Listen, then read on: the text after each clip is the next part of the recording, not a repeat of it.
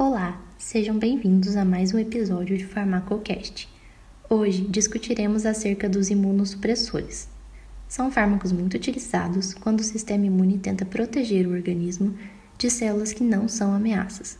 Psoríase, artrite reumatoide, esclerose múltipla, doença de Crohn e colite ulcerativa são algumas doenças que podemos empregá-los, mas hoje falaremos principalmente do uso no transplante de órgãos.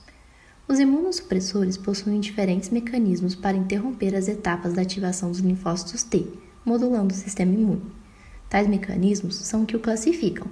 Atualmente são divididos em quatro classes: inibidores seletivos da produção e função da citocina, antimetabólitos imunossupressores, anticorpos e corticosteroides. Os inibidores seletivos da produção e da função das citocinas impedem a ativação coletiva de células natural killers, macrófagos e linfócitos T citotóxicos.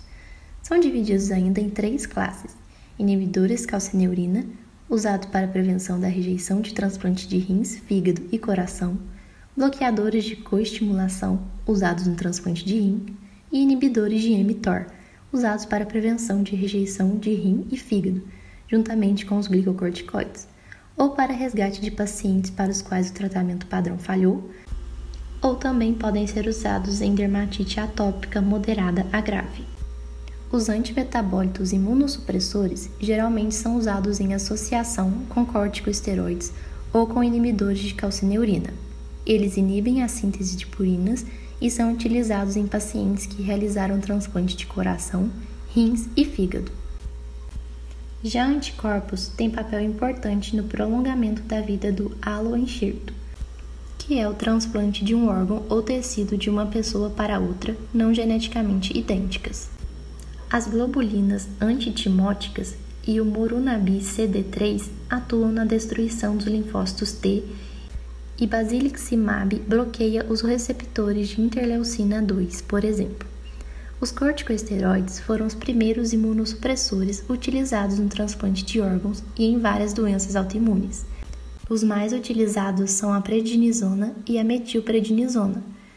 Tem como função suprimir a rejeição de aloenxertos. São capazes de reduzir rapidamente a população de linfócitos por lise ou por redistribuição. Regulam a transcrição de DNA, modificando os genes envolvidos nas respostas inflamatórias.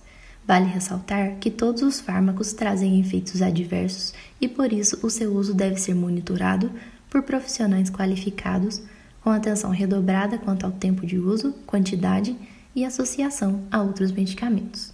Obrigada.